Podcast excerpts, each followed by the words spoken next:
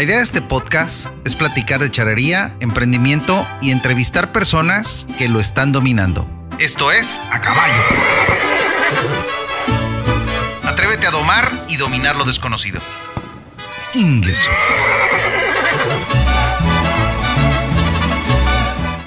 Agradezco a Dios porque estoy nuevamente compartiendo contigo este episodio. Como ya te platiqué en el episodio anterior, este mes de septiembre es la celebración de varios festejos muy importantes para el país. Es el mes más patriótico, ya que se celebra por orden de aparición en el calendario el Día del Charro, el Día del Grito de Independencia y se lleva a cabo el desfile del 16 de septiembre. Pero, ¿por qué siendo militar participamos los charros en esta celebración? Pues aquí tienes la historia. Comenzamos.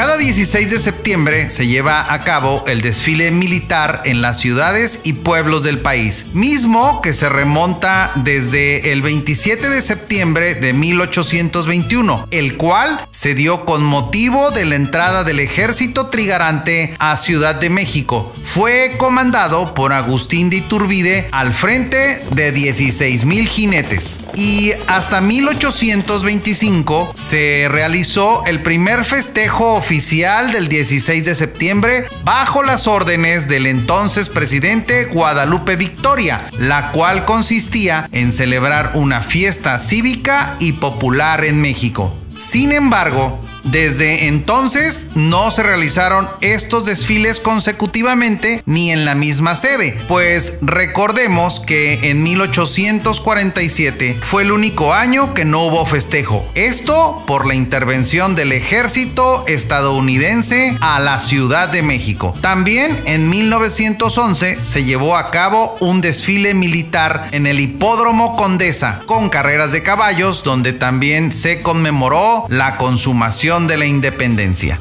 El 16 de septiembre de 1896, la campana de Dolores fue trasladada a la Ciudad de México y la colocaron en Palacio Nacional. Fue durante el evento que el gobierno de Porfirio Díaz ordenó que el ejército hiciera una parada militar. Esta petición no pudo ser concedida, pues durante 1914 y 1916 el desfile fue suspendido debido a la Revolución Mexicana y en su lugar desfilaron las fuerzas revolucionarias. Luego de varios años, Finalmente, en 1935, el entonces presidente Lázaro Cárdenas ordenó que los desfiles militares del 16 de septiembre se llevarían a cabo de manera interrumpida, con el fin de convertirse en una tradición mexicana. De acuerdo con el contexto militar, el desfile del 16 de septiembre es funcional para que tanto las autoridades civiles como militares pasen revista de las tropas y rindan dan honores a los elementos distinguidos dentro del gremio. Posteriormente se fue modificando dicho significado, pues cada año se integraban más elementos militares, pues en los años 50 se incluyó el sobrevuelo de naves aéreas de la Fuerza Aérea Militar y Colegio del Aire.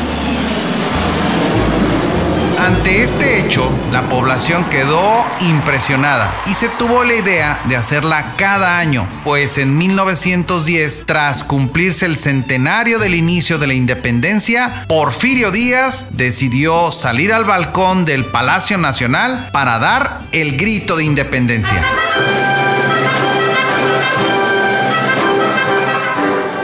Pero el 20 de noviembre de 1995, cinco naves aéreas colisionaron y murieron varios pilotos. Esta situación hizo que se suspendieran durante 12 años la participación de naves durante los desfiles.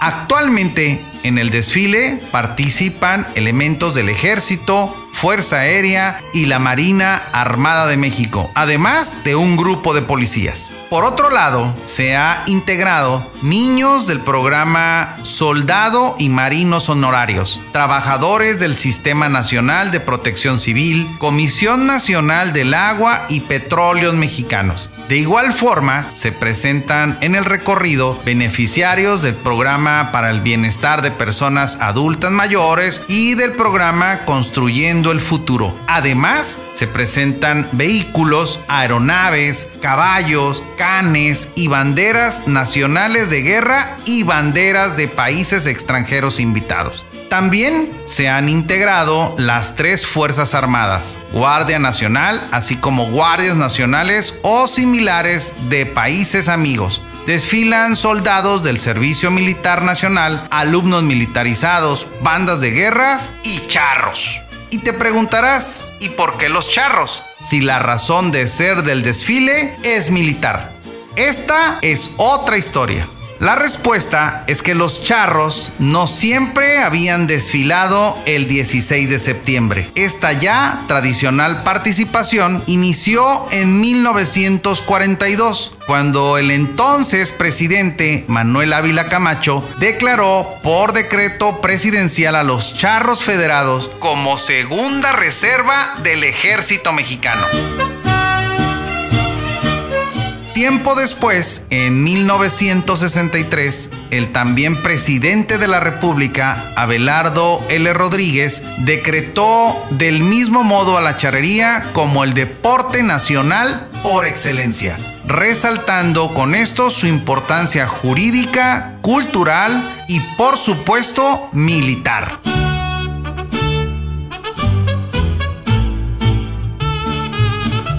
Por supuesto que recordarás tus asistencias o participación a los desfiles militares, ya que con la participación de la escolta de la escuela también se incluye un contingente de alumnos y los charros siempre somos los últimos en participar en el desfile por dos razones. La principal y única es por ser reserva del ejército mexicano. Vamos atrás de todo el personal militar. Y la segunda razón, que no es la oficial y que siempre me platicaron sin haber hecho la investigación necesaria como hoy, es para evitar que los contingentes pisen el estiércol o los desechos de las necesidades naturales de los caballos.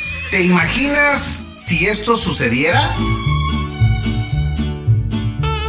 El pasado 15 de septiembre, durante la celebración de los 210 años del grito de la independencia de México, se suscitó un hecho poco común, y es que el gobernador de Nayarit, el contador público Antonio Echevarría García, recibió la bandera de manos del abanderado del ejército militar de la zona, vestido de charro, portando con orgullo el traje de gran gala sin quitarse el sombrero o como también se dice, sin descubrirse hecho que a través de las redes sociales ocasionó múltiples comentarios y que dieron paso a que me invitaran a participar junto con Loanis Rafael Cueto en un programa de radio del periodista muy reconocido en Nayarit, Maximiliano Oropesa, y exponer la razón de por qué no se descubrió al recibir la bandera.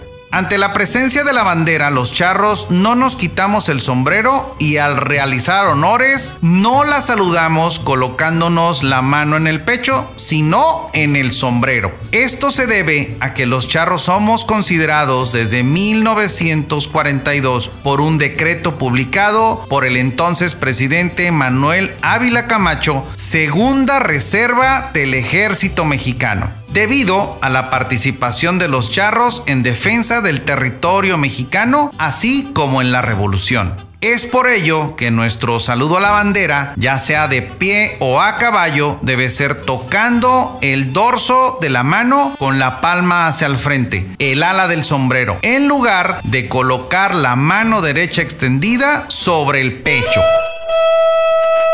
Por eso, también es que participan en el desfile del 16 de septiembre que es cívico-militar, además de también participar en el desfile del 20 de noviembre, puesto que la charrería es el deporte nacional mexicano. Quiero dejar en claro que nuestro comportamiento de esta forma es siempre que estemos portando el traje de charro.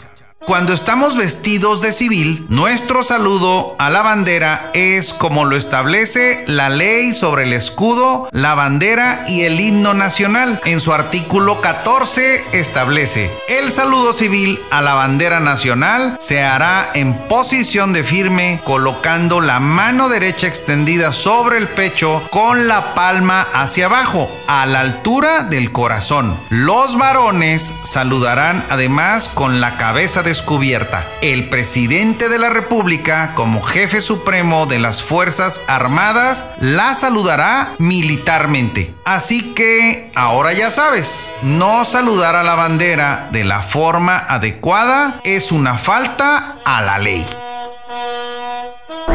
¿Te gustaría ser podcaster o impactar más con tu podcast? En Intermedia Audio Producción ponemos la magia. Profesionales en producción de podcast. Contáctanos al 311-909-5942 o al correo intermedia.audio@gmail.com.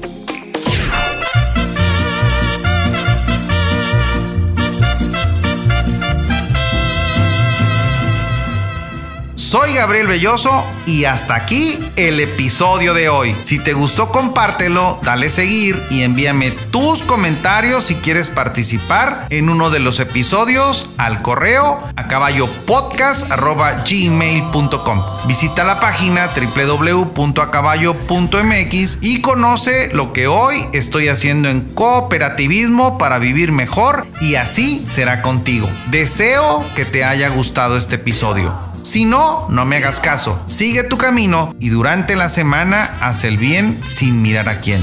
Espero reencontrarte en el siguiente episodio. ¡Viva! A caballo. Atrévete a domar y dominar lo desconocido. Ingesu.